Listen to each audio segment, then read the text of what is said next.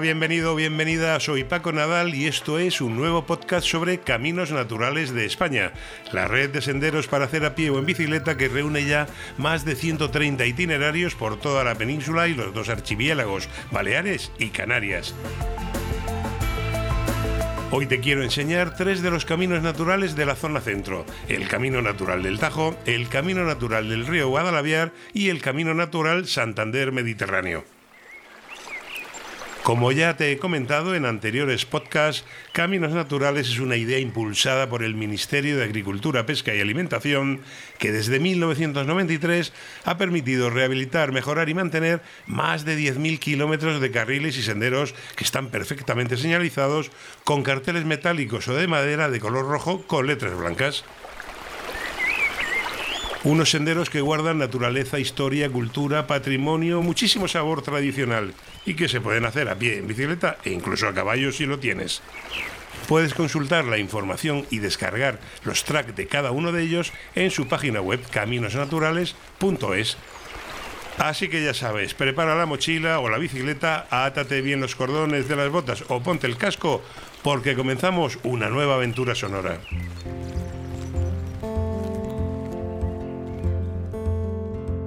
Y vamos a empezar viaje por el Camino Natural del Tajo, una ruta fantástica más de 800 kilómetros de longitud que va en paralelo al río más largo de la península ibérica, desde Albarracín, en la provincia de Teruel, muy cerca de su nacimiento, hasta la frontera con Portugal.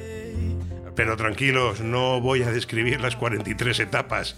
He hecho las seis primeras, las que discurren por el Parque Natural del Alto Tajo, un territorio precioso, muy despoblado y con un altísimo valor ecológico. En total, 176 kilómetros entre Albarracín, en la provincia de Teruel, donde ya te he dicho que está el kilómetro cero de este camino natural del Tajo, y Villar de Coveta, una pequeña población de la provincia de Guadalajara. ¿Cómo me organizo para hacerlo? Pues estas primeras etapas del Camino Natural del Tajo, que te quiero describir y que discurren por las provincias de Teruel y Guadalajara, van casi al 99% por pistas forestales, así que se podrían hacer a pie o en bicicleta. El problema es que, como te decía, es una zona muy despoblada y apenas sin servicios. Está del Alto Tajo. Y te vas a encontrar con tramos de 50 kilómetros o más sin sitios donde dormir, donde comer o donde habituallarte. Así que creo que es una ruta excelente, pero para hacer en bici. Mm, porque a pie te va a obligar a cargar con demasiado equipo para vivaquear e incluso en los lugares donde hay alojamiento, en algunos de los lugares donde vas a encontrar alojamiento, como Poveda de la Sierra o Za Orejas, te tienes que desviar 5 o 6 kilómetros para llegar al pueblo, ya que la ruta va por el valle pegada al cauce. Así que mejor en bicicleta. Por lo demás, el Camino Natural del Tajo es una ruta perfectamente señalizada y no tendrás ningún problema en seguirla. Las etapas. La primera va de Albarracín a Villar del Cobo y tiene 34 kilómetros. Albarracín, en el suroeste de la provincia de Teruel, ya sabes, es uno de los pueblos más bonitos de toda España. Es famosísimo. Solo por visitarlo ya merece la pena animarse a hacer este viaje. Se sale por la parte más alta del pueblo, se prosigue en un constante sube y baja durante unos kilómetros hasta llegar al cañón del río Guadalaviar, que es una maravilla de paisaje entre escarpes rocosos. En Villar del Cobo, final de etapa, el único alojamiento es una casa rural. La segunda etapa va de Villar del Cobo a la ermita de San Lorenzo, 38 kilómetros en total. Pero tenemos el mismo problema. El final de esta etapa es una ermita perdida en medio del monte, en medio de la nada, donde no existe ni alojamiento, ni pueblo, ni aldea, ni posibilidad de habitamiento. Tienes que tenerlo en cuenta a la hora de organizarte. Por eso te decía que es mucho mejor hacerlo en bici. Lo más destacable de esta segunda jornada es que se pasa por el nacimiento del Tajo, el río más largo de la península ibérica, como ya te he dicho, 1007 kilómetros hasta su desembocadura por Lisboa.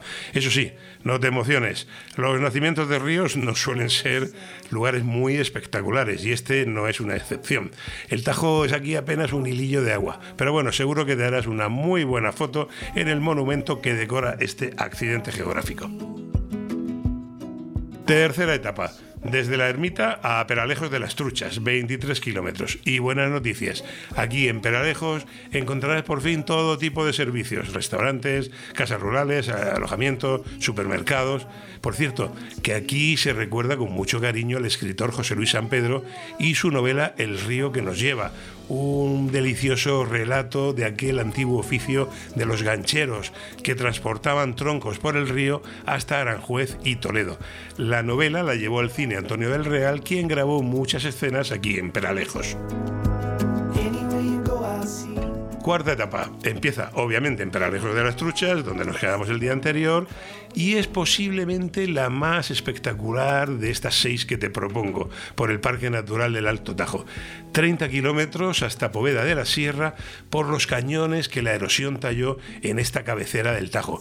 Alucinarás con los cortados y las paredes rocosas que encajonan el río, por las que vuelan docenas de buitres leonados. Un paisaje espectacular.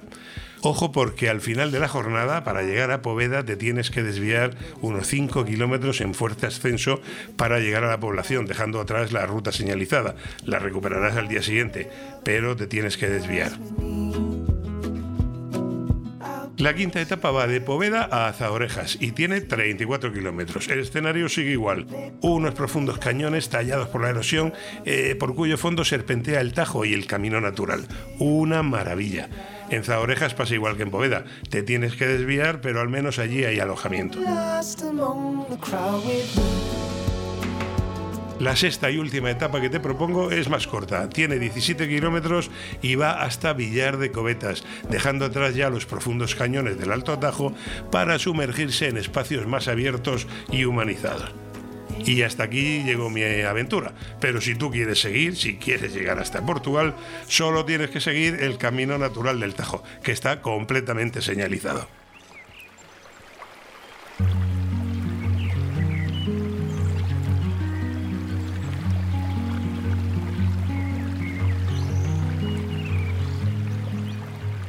El segundo camino natural de la zona centro que te propongo es el del río Guadalaviar este es todo lo contrario que el anterior, el del Tajo. Es muy corto, apenas 5 kilómetros y perfecto para hacerlo a pie y en familia. Es más, no te lo aconsejo en bicicleta. El Guadalaviar es un río que nace en los Montes Universales, donde también ve la luz el Tajo, y que se llama así hasta su paso por Teruel. Luego, en un caso muy curioso, cambia de nombre a otro que igual te suena más, el Turia. Sí, el que desemboca en Valencia, es el mismo río. El camino natural del Guadalaviar empieza en el barrio de San Blas, a las afueras de Teruel capital, que por cierto deberías visitar antes de empezar a caminar porque es una de las ciudades más bonitas de Aragón y de toda España. Su patrimonio mudéjar, muy en especial sus torres del siglo XIV, han sido reconocidas como Patrimonio de la Humanidad. Pero vamos a empezar a caminar. La señalización blanca y roja de caminos naturales te llevará por una zona muy encañonada del río, entre ese barrio de San Blas y el embalse del Arquillo. Como te digo, 5 kilómetros de ida y otros tantos de vuelta si no planificas dejar un coche en alguno de los extremos que se pueden hacer fácilmente en una mañana y que discurren entre agradables y enormes bosques de ribera.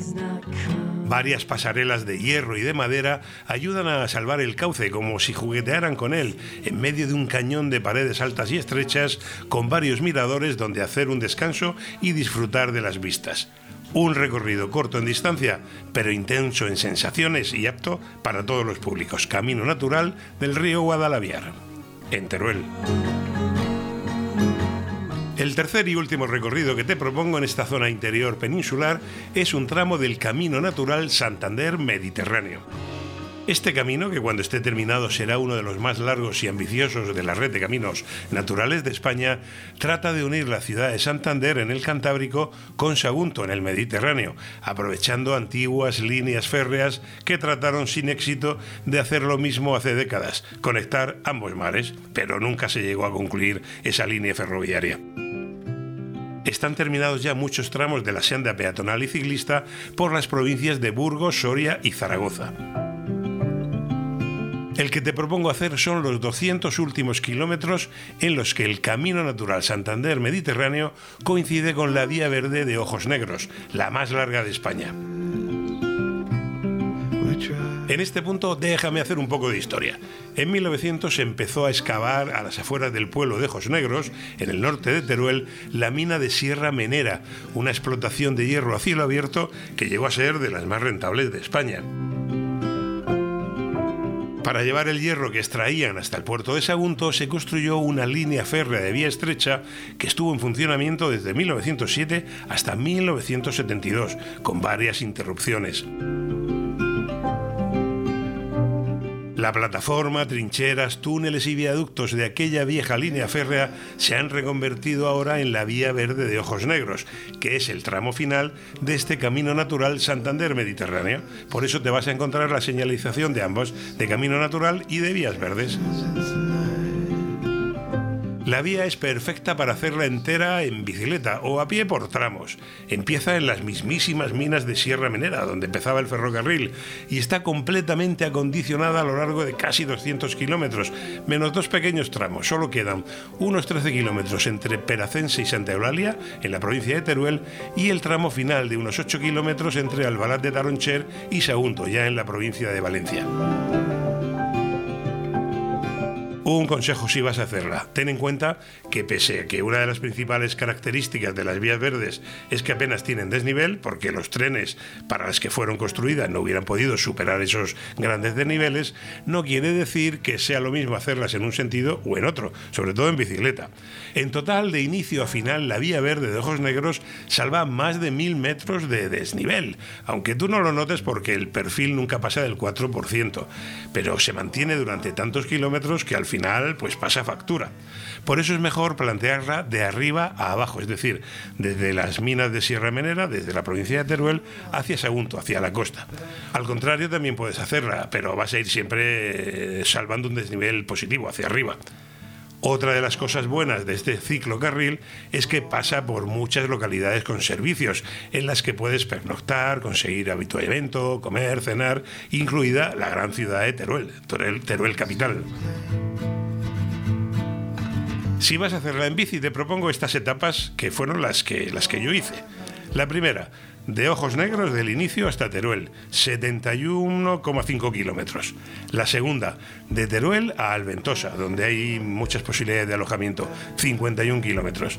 La tercera, de Alventosa a Segorbe, la otra gran ciudad por la que pasa en la provincia de Castellón, con todo tipo de servicios, 48 kilómetros.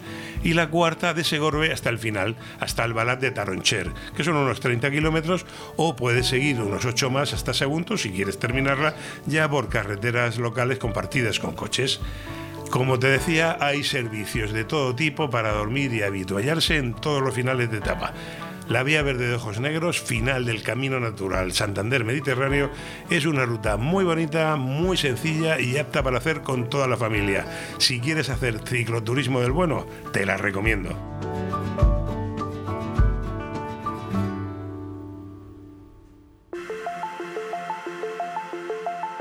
Y hasta aquí llegamos hoy. Seguiré caminando y pedaleando por la red de caminos naturales de España, aprendiendo y empapándome de naturaleza, cultura, historia, patrimonio, en fin, empapándome de vida. Y ya sabes, elige tu camino. Un abrazo enorme, nos escuchamos en el siguiente podcast.